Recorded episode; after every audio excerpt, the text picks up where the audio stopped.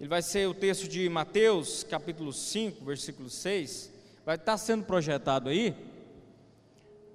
Vai dizer assim: Bem-aventurados os que têm fome e sede de justiça, pois serão satisfeitos.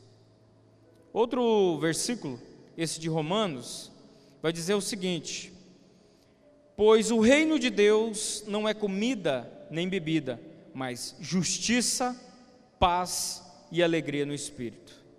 Amém? A justiça, né? A Bíblia fala constantemente sobre justiça. A gente percebe que essa justiça ela tem várias formas, várias dimensões, vários alvos. A gente percebe que ao longo da Bíblia, desde o Antigo Testamento, desde os profetas, desde as leis de Moisés, desde os Salmos e chegando até o Novo Testamento, nós vemos constantemente essa palavra justiça. É interessante que quando vem essa palavra justiça para nós, principalmente a gente no contexto aqui do Brasil, a gente leva muito a consideração daquela justiça social, né? Uma sociedade justa. E essa justiça que o evangelho, que as escrituras falam, ela é muito próxima disso. Ela fala também, mas ela não é só isso. Essa justiça social, ela é só uma só um contexto dentro da abrangência que é a justiça. No decorrer dessa mensagem, eu quero pedir muita atenção de todos para a gente aprender a respeito disso, para que Deus venha falar no nosso coração, para que o nosso coração esteja agora descansado, que a nossa mente hoje esteja descansada, para a gente ouvir, para a gente receber e essa semente começar a germinar no nosso coração. Amém? Então, a Bíblia, ela vai falar constantemente dessa palavra, dessa justiça. E que ela não apenas também significa uma lei, né? Essa justiça de lei, de punição. Podemos ver que a Bíblia fala de uma justiça que age em favor da harmonia, do equilíbrio de tudo. Então Deus ele é justo e ele mostra isso primeiramente através da criação. É interessante que quando você lê Gênesis, o mundo ele é criado, o universo é criado num caos. Ainda há um caos. E na medida dos dias, a Bíblia vai falar de dias, ela vai dar essa referência à criação em dias. Aos poucos a terra vai ganhando forma. Aos poucos a terra vai se harmonizando. Então Deus ele é justo, isso faz parte do caráter dele. Quando a gente vê justiça nas escrituras, tem a ver com essa harmonia, com esse equilíbrio.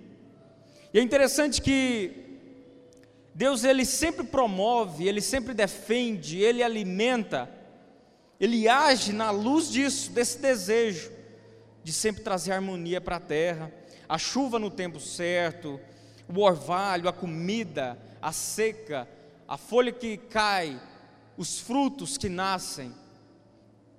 É interessante que constantemente Deus, até dentro das leis, Ele vai falar sobre o acolhimento ao pobre, ao necessitado, ao quem, a, a quem não tem, ao estrangeiro, ao órfão, à viúva. Então a gente vê constantemente Deus chamando o seu povo para o equilíbrio. E o equilíbrio é justamente uma vida digna, é esse acesso a uma vida digna, a uma existência equilibrada, uma existência justa. É interessante que a tradução de um homem, um homem justo no Antigo Testamento, a, a palavra grega é sadik, significa um homem justo, é um homem que anda em retidão a Deus, é um homem que segue os mandamentos de Deus. Só que muito mais que isso, essa palavra sadik vai dizer de um homem que é o guardião, é o homem que guarda, é o homem que cuida da criação. E a gente vê justamente isso. Esse é o pedido de Deus em relação ao homem. Então, o homem não é dono de tudo, ele apenas cuida. E o desejo de Deus é que o homem retribua, compartilhe, que Ele ofereça a todos toda a criação, porque a criação, meus irmãos, é nossa, é de todos nós. Então o homem não é dono de nada, ele é um guardião. Ele cuida da nossa criação para mantê-la organizada, harmonizada. E é interessante que a gente vê, né, dessa criação, essa, esse desejo de Deus de harmonia, e esse texto que a gente leu de Romanos, ele vai falar que o reino de Deus é justiça e que o reino de Deus é paz. E essa palavra paz, esse Deus da paz, vai ser também dita ali no Antigo Testamento com a palavra shalom. Alguém já ouviu isso? Tem muita empresa com esse nome, né? Tem muita coisa com esse nome, shalom. E shalom não quer dizer apenas paz, mas quer dizer também essa harmonia da prosperidade, dessa, desse equilíbrio, dessa abrangência que a justiça vai nos dar, onde, onde quando há muita abundância, prosperidade e fartura, é para todos. Porque quando não há fartura, prosperidade para todos, aí não é shalom, aí não é paz, aí não é harmonia, aí não é equilíbrio. Shalom é quando essa fartura é dividida para todos. Não é só alguns que são fartos, é todos. Então a gente vê na Bíblia que há três, pelo menos três dimensões dessa justiça que aqui eu vou chamar só para forma didática mesmo, para a gente entender. Eu vou dar alguns nomes para ela. Primeiro a gente vê uma justiça retributiva. O que é essa justiça retributiva? Ela é uma, é uma tendência logo no Antigo Testamento em uma busca de Deus pela igualdade, para sermos iguais, para o equilíbrio. A gente vê, a gente vai ver, por exemplo, que o primeiro mandamento de Deus, o segundo mandamento de Deus, é que amemos o próximo como a nós mesmos. Então, da mesma forma que eu quero ser tratado, eu preciso tratar. Se eu quero ser sempre tratado com amor, eu devo tratar também com amor. Isso é igual por quê? Porque muitas vezes eu não sou tratado com amor. E aí os traumas da minha vida vai me levando a ser alguém que também não cuida, porque eu não fui cuidado. Então, esse segundo mandamento vai nos dizer o seguinte: você talvez não foi bem cuidado, você não foi bem amado, mas da mesma forma que você queria ser amado, ame. Você sabe por quê? Porque aí a gente para, a gente acaba com esse ciclo de traumas. Porque se a gente não foi cuidado, e a gente vai agir segundo o nosso coração que não foi cuidado, aí a tendência é a gente levar para frente. E isso vai virando um ciclo que vai acabando com a vida das pessoas. Então Deus sempre buscou o equilíbrio. Então o equilíbrio é que todas as pessoas sejam amadas. Outro texto que é muito claro e ainda mais claro isso é o texto de Levítico, e esse é muito conhecido, né, até na nossa linguagem brasileira, vai dizer o seguinte: fratura por fratura, olho por olho, dente por dente. Assim como feriu o outro, deixando defeituoso, assim também será ferido.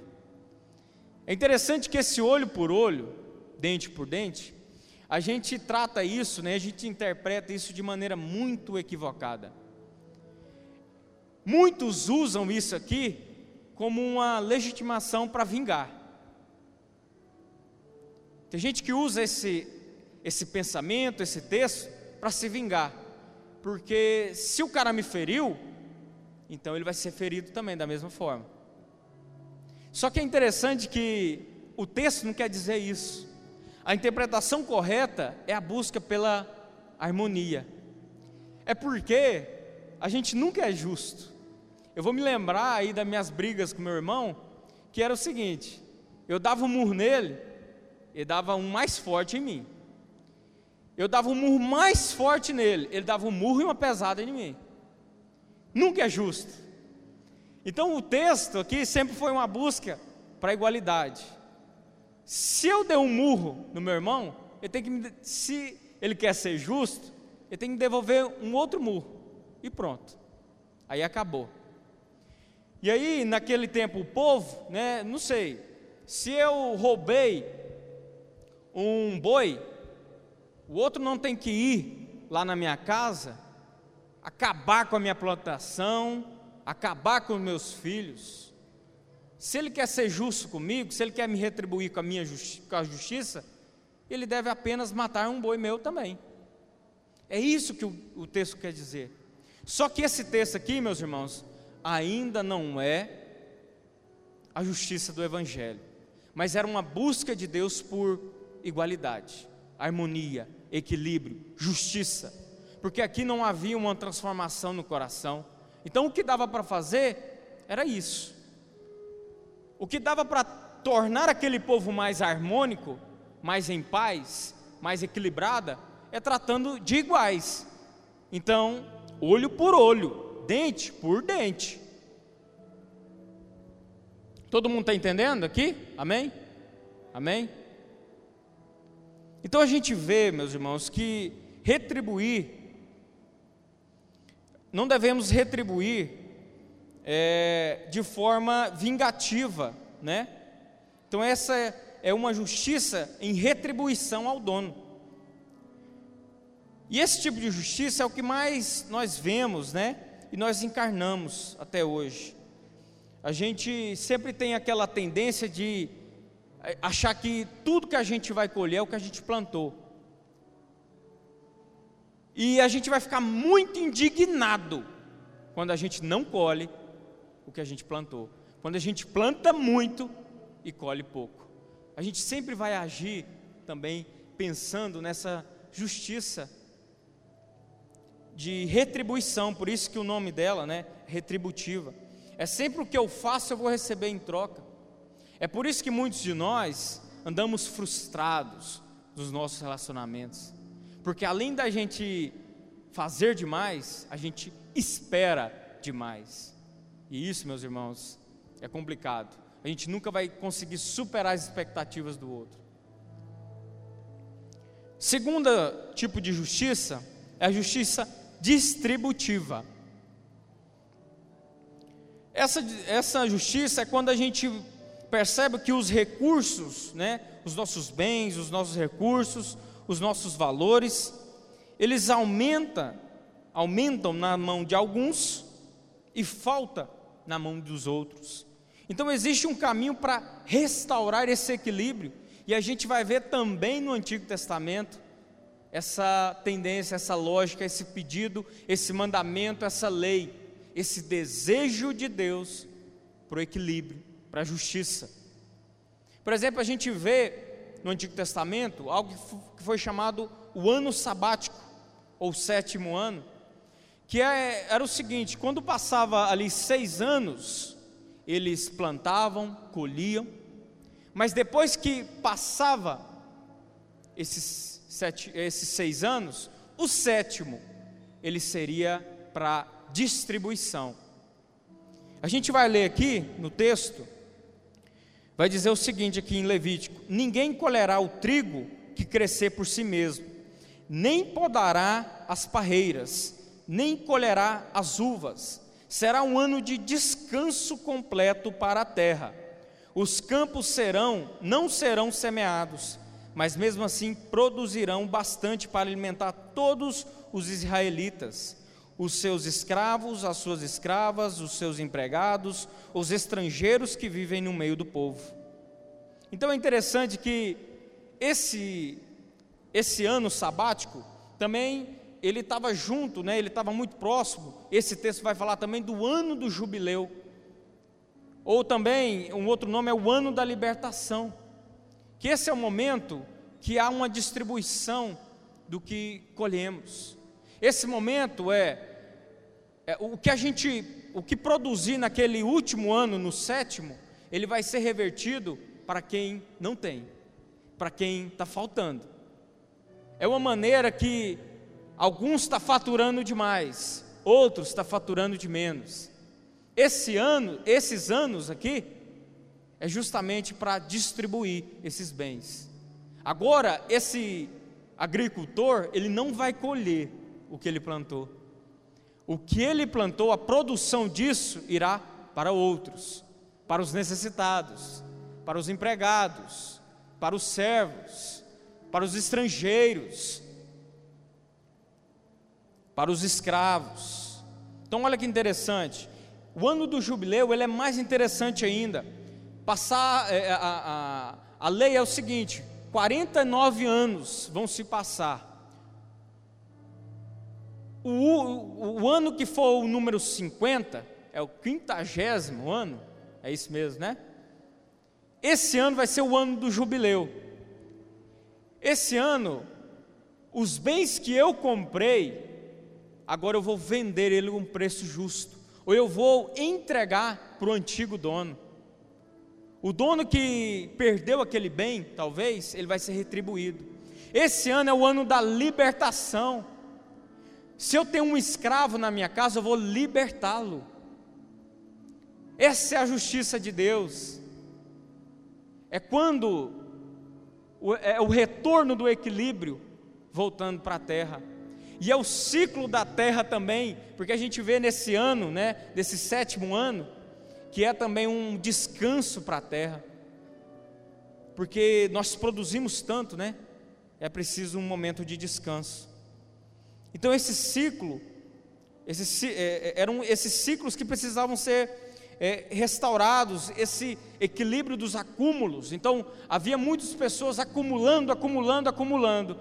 Esse sétimo ano e o ano do jubileu é esse momento que tudo é distribuído para todos para todos. É interessante demais, é um desejo de Deus. E havia também várias leis né, no Antigo Testamento sobre o cuidado a respeito dos órfãos, das viúvas, dos estrangeiros, do pobre. Por último, nós temos o que é chamado né, de justiça restaurativa, ou uma justiça reconciliadora. E essa aqui, meus irmãos, é a justiça do Evangelho. Essa aqui é a justiça que Deus deseja que aconteça no nosso coração. Porque aqui não basta apenas devolver, eu devolver o que é do Wagner e o Wagner devolver o que é meu, como era o ano do jubileu. Aqui não é apenas isso, mas é ainda mais, é uma reconciliação humana. É uma reconciliação de corações. É uma reconciliação de coração, de conexão. É quando eu me reconecto de novo a meu irmão. Esse aqui, ainda mais, Jesus vai dizer isso. Mas a ideia que a gente vê aqui no, constantemente no Novo Testamento essa ideia de família, de irmãos de amigos, de corpo. E isso, meus irmãos, não dá para fazer se não formos reconciliados com Deus e reconciliados conosco. É interessante que Jesus ele vai dizer no sermão do monte, e aquele primeiro texto, eu, eu já falou disso, né? Aquele primeiro texto é do, do sermão do monte, e ele vai seguir dizendo o seguinte, no verso 23 do, de Mateus capítulo 5: Portanto, se você estiver apresentando a sua oferta diante do altar, e ali se lembrar que seu irmão tem algo contra você, deixe sua oferta ali diante do altar e vá primeiro reconcili reconciliar-se com seu irmão, depois volte e apresente a sua oferta. Então é interessante, meus irmãos, que o desejo de Deus é que sempre estejamos bem, em paz, em harmonia. Porque a justiça de Deus, que o reino de Deus é justiça, paz e alegria no espírito. Então não há justiça se não houver reconciliação. Então é interessante que não há nem sequer uma adoração a Deus. Se você está querendo adorar a Deus, sem que você esteja reconciliado com o seu irmão, é melhor que você deixe a sua adoração, a sua oferta ali. Porque o coração de Deus sempre é voltado para o próximo. Nós vemos, né, nós vimos aqui que as outras justiças do Antigo Testamento sempre era voltado para o outro. Sempre uma tendência para sermos iguais. E aqui muito mais. A gente vai ver também nos versos 38 e 39, Jesus é, fazendo a referência daquele primeiro texto que nós lemos sobre o olho por olho, dente por dente. Olha o que, é que ele vai dizer: Vocês ouviram o que foi dito, olho por olho e dente por dente. Mas eu digo: não resistam ao perverso. Se alguém o ferir na face direita, ofereçam-lhe também a outra. Se alguém quiser processá-lo e tirar de você a túnica, deixe que leve também a capa. Se alguém o esforçar a caminhar a, a, com ele uma milha, vá com ele duas.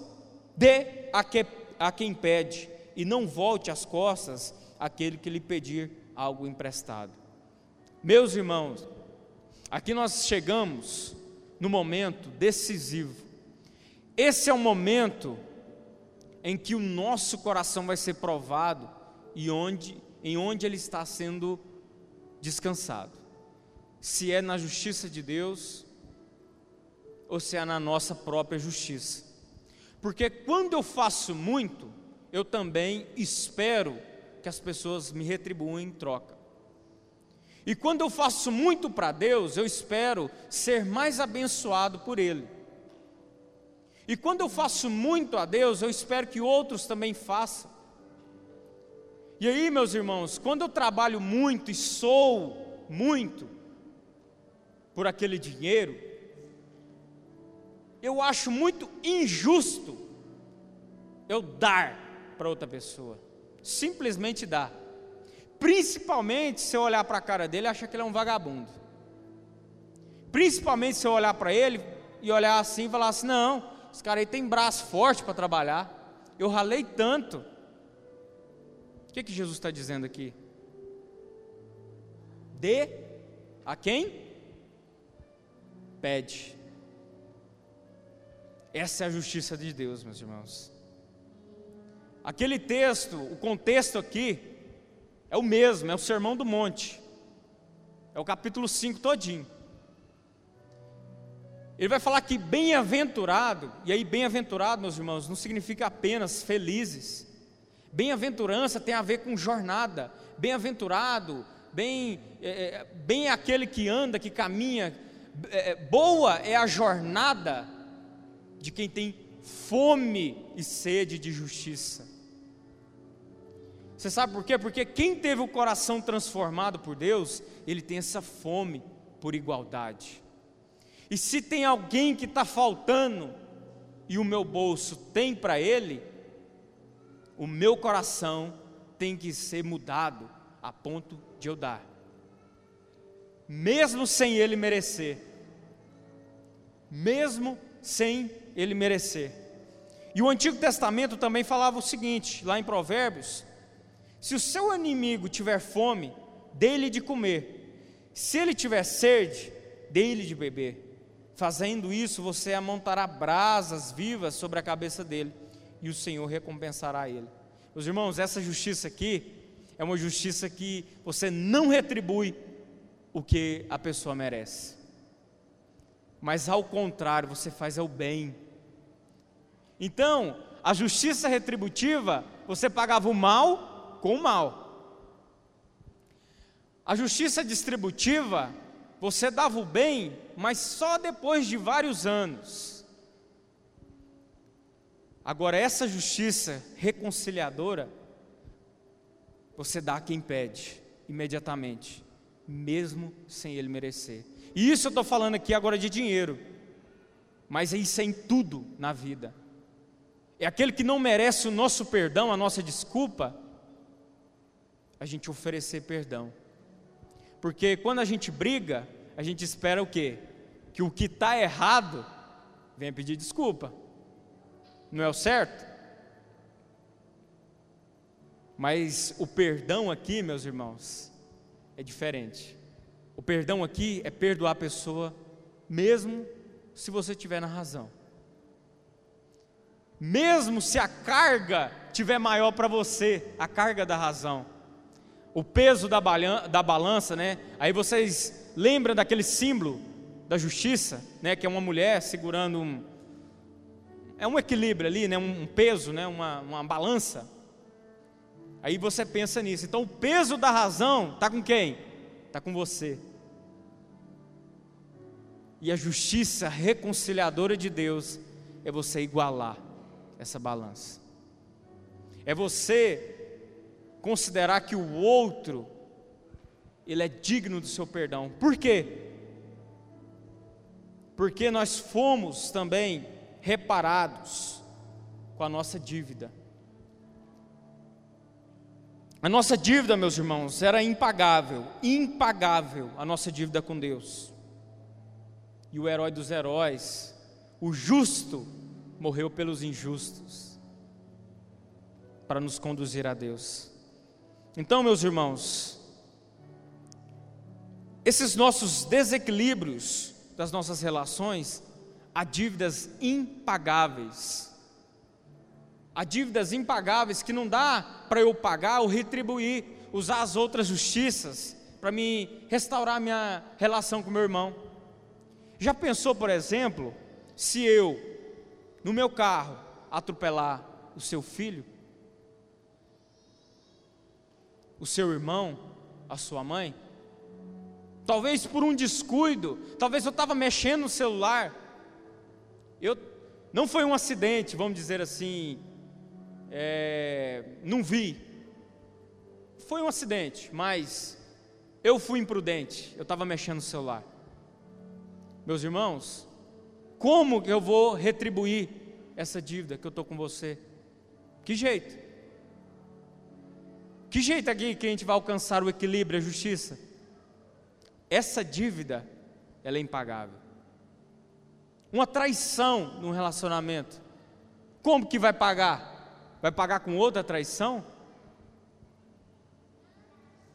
É impagável as nossas dívidas no relacionamento. Você sabe por quê? Porque nunca vai dar para pagar. Simples assim.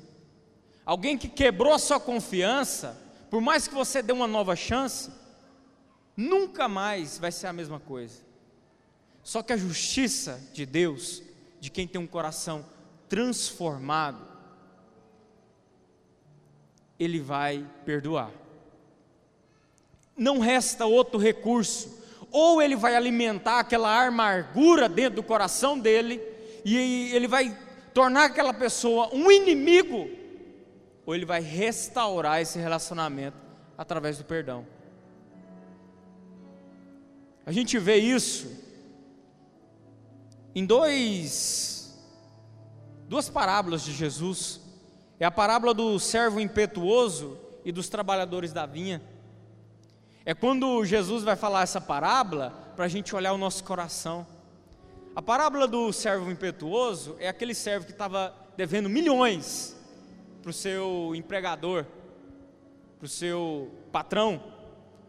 E aí o patrão pede para ele e vai falar assim: Olha, eu vou pegar tudo da sua casa, vou pegar a televisão, vou pegar seu carro, porque o que você está me devendo aí você não vai me pagar mais não.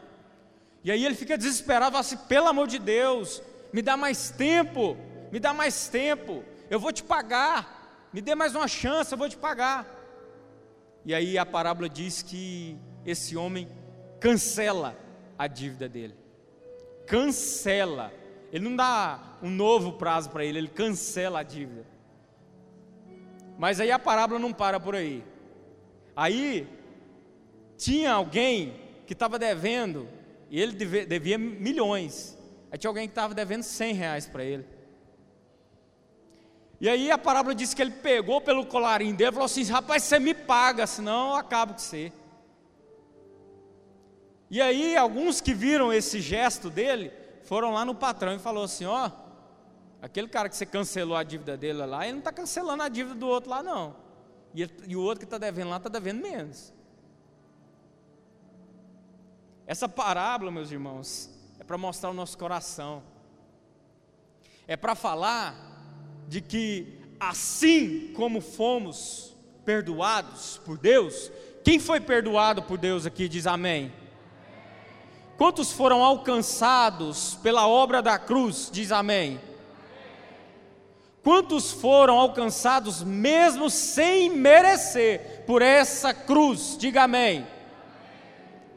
Essa parábola vai dizer o seguinte: assim como a sua dívida, que era impagável, foi cancelada, você deve também cancelar a dívida das pessoas que têm com você. Isso é muito forte, meus irmãos. A parábola dos trabalhadores da vinha, né, que não é o trabalhador da vinha aqui, vai falar de alguns irmãos que foram convidados para trabalhar às oito horas e trabalhou até às seis horas e ganhou um denário. Aí teve alguns que estavam sem trabalho, mas queria trabalhar. E aí eles foram chamados no meio do dia trabalharam das duas às oito, às seis. Trabalharam mais ou menos metade do que os outros trabalharam. E aí eles ganharam um denário também. Aí alguém vai pensar, cara, é injusto? Uai, o outro trabalhou dois turnos e ganhou um denário. Vamos dizer, 50 reais. E o outro trabalhou metade do dia, vai ganhar cinco reais, o mesmo tanto que eu? Outra vez, Deus falando uma palavra, Jesus falando uma palavra, parábola, para falar no nosso coração a respeito da nossa dívida que a gente tem com os outros, desse merecimento. Então, meus irmãos, como vai dizer, como Deus, por meio de Cristo, nos amou, nos mostrando essa justiça reconciliadora, lá em Coríntios vai dizer o seguinte: Pois Deus estava consigo mesmo, com, é, estava, está, pois Deus estava em Cristo reconciliando consigo mesmo o mundo, não levando em conta as transgressões dos seres humanos, e nos encarregou da mensagem da reconciliação. Outro texto vai dizer o seguinte: porque é melhor sofrer por praticar o bem, se for da vontade de Deus, do que por fazer o mal pois Deus, pois Cristo também foi sacrificado uma vez, uma única vez por nossos pecados, o justo pelos injustos, para nos conduzir a Deus. Olha a justiça de Deus aqui. O justo, a dívida nossa que era impagável, a dívida dos nossos pecados que era impagável, veio Jesus, que não errou em nada, que não pecou em nada. Como vimos no vídeo ali, ele foi torturado, foi morto, ele não merecia. Se é que teve alguém que não merecia nada nessa vida de ruim, era Jesus. E ele foi quem sofreu a pior morte. Por quê, meus irmãos? Por causa do amor é porque o amor de Deus é tão grande que ele envia o próprio filho para ser morto. É o justo pelos injustos para nos conduzir a Deus. Essa é a justiça de Deus que nos reconcilia. Então, o trato de Deus não é segundo o, o pecado, é segundo o seu amor é porque a justiça de Deus é dar comida, dar mantimento para justos e injustos, porque o desejo de Deus e a prática de Deus é dar sol e chuva para justos e injustos. Aí eu quero te dizer uma coisa hoje. Deus, você não é abençoado porque você é crente. Não é porque você faz alguma coisa, não é porque você aceitou esse pedido de Deus ou melhor dizendo, não é só por isso, mas é porque Deus ama e Ele ama toda a criação. Toda a criação. Então, o que você recebe, se você é abençoado, por mais que você depositou, esforçou, orou, é por conta da graça de Deus que você recebeu. É por conta do amor dele, não é por seu esforço. Nunca foi pelo nosso esforço. Deus não nos ama mais por esforçar mais, mas nós esforçamos mais quando amamos mais. Então, meus irmãos, para finalizar, nós fomos salvos para as boas obras. A fome de justiça não é de comer, a fome é de dar, é de repartir. Se nós somos nascidos do Espírito, se fomos perdoados, essa é a nossa prática hoje, essa é a justiça do Evangelho: amar quem não merece, dar a quem não trabalhou. O justo viverá pela fé. A justiça do Evangelho, meus irmãos, vai ser exemplificado muito claramente na ceia. O, o texto que a gente lê constantemente sobre a ceia, lá de 1 Coríntios 11, vai mostrar justamente isso. A vida cristã, meus irmãos, ela está alicerçada nesse contexto.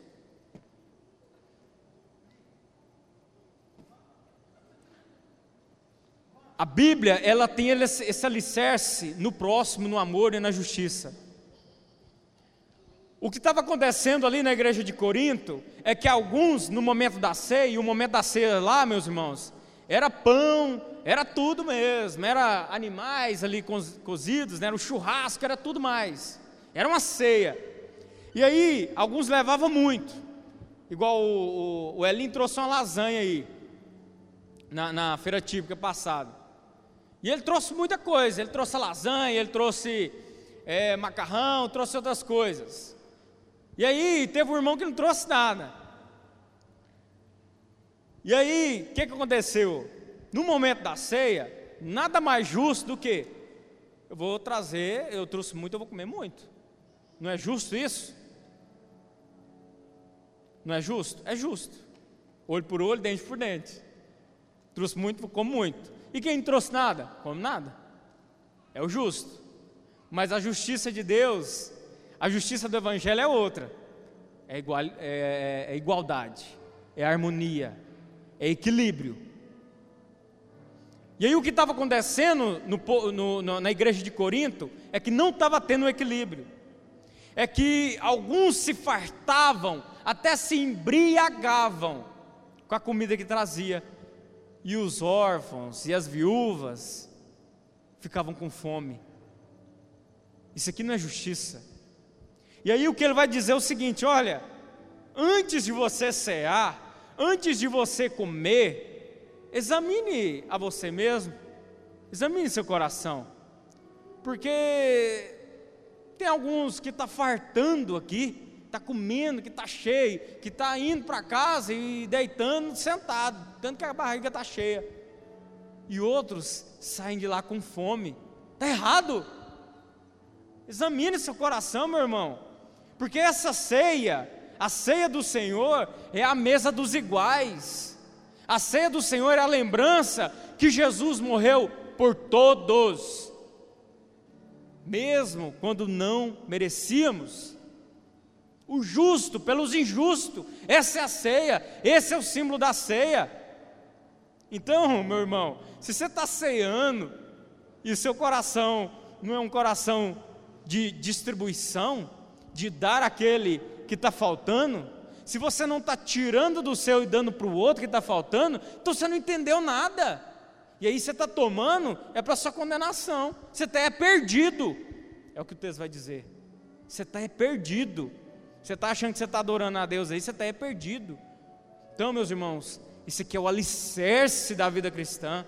Se não temos essa justiça do Evangelho no nosso coração, nem começou essa fé no nosso coração. Porque o justo viverá pela fé, e a fé no sacrifício de Jesus. Porque eu não sou salvo pelo que eu faço, eu sou salvo pelo que Deus fez por mim. Amém? Amém, meus irmãos? Quero pedir para que todos fiquem de pé.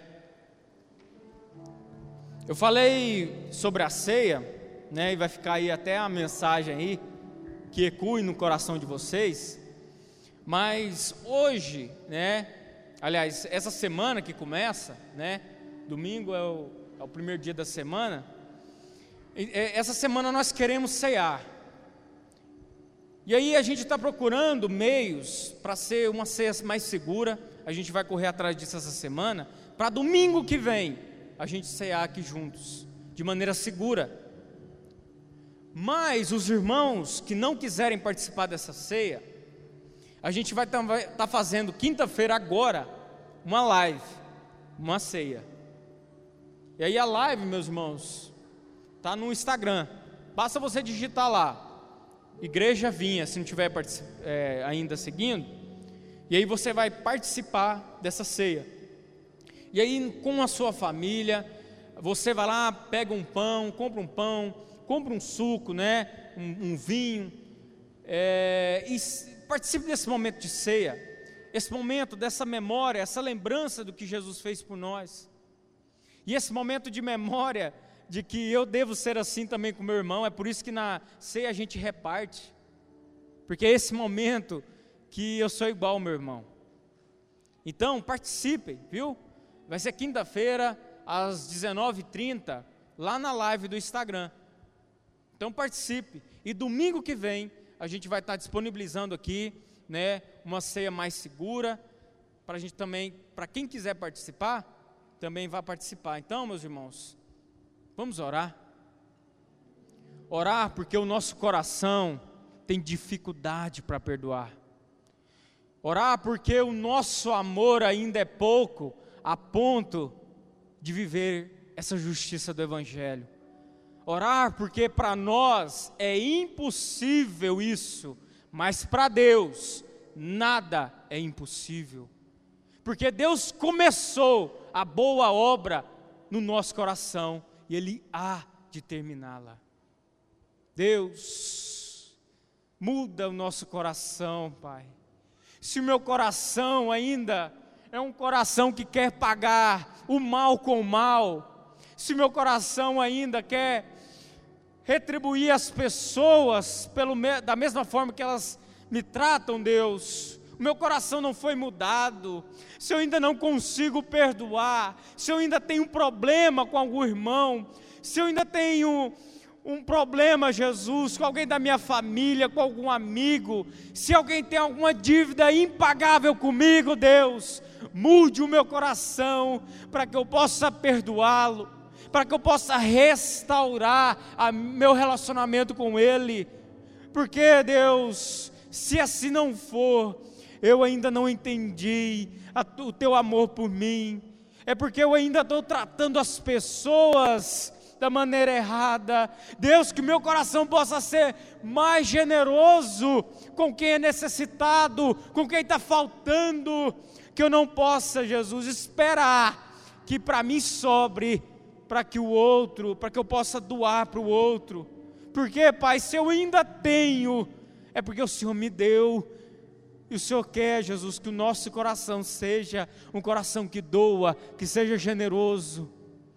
Ô oh, Pai, se alguém aqui ainda não conheceu o seu amor, que reconheça agora, que ele possa receber agora essa mensagem da reconciliação, que ele se reconcilie agora com o Senhor, Deus, em nome de Jesus.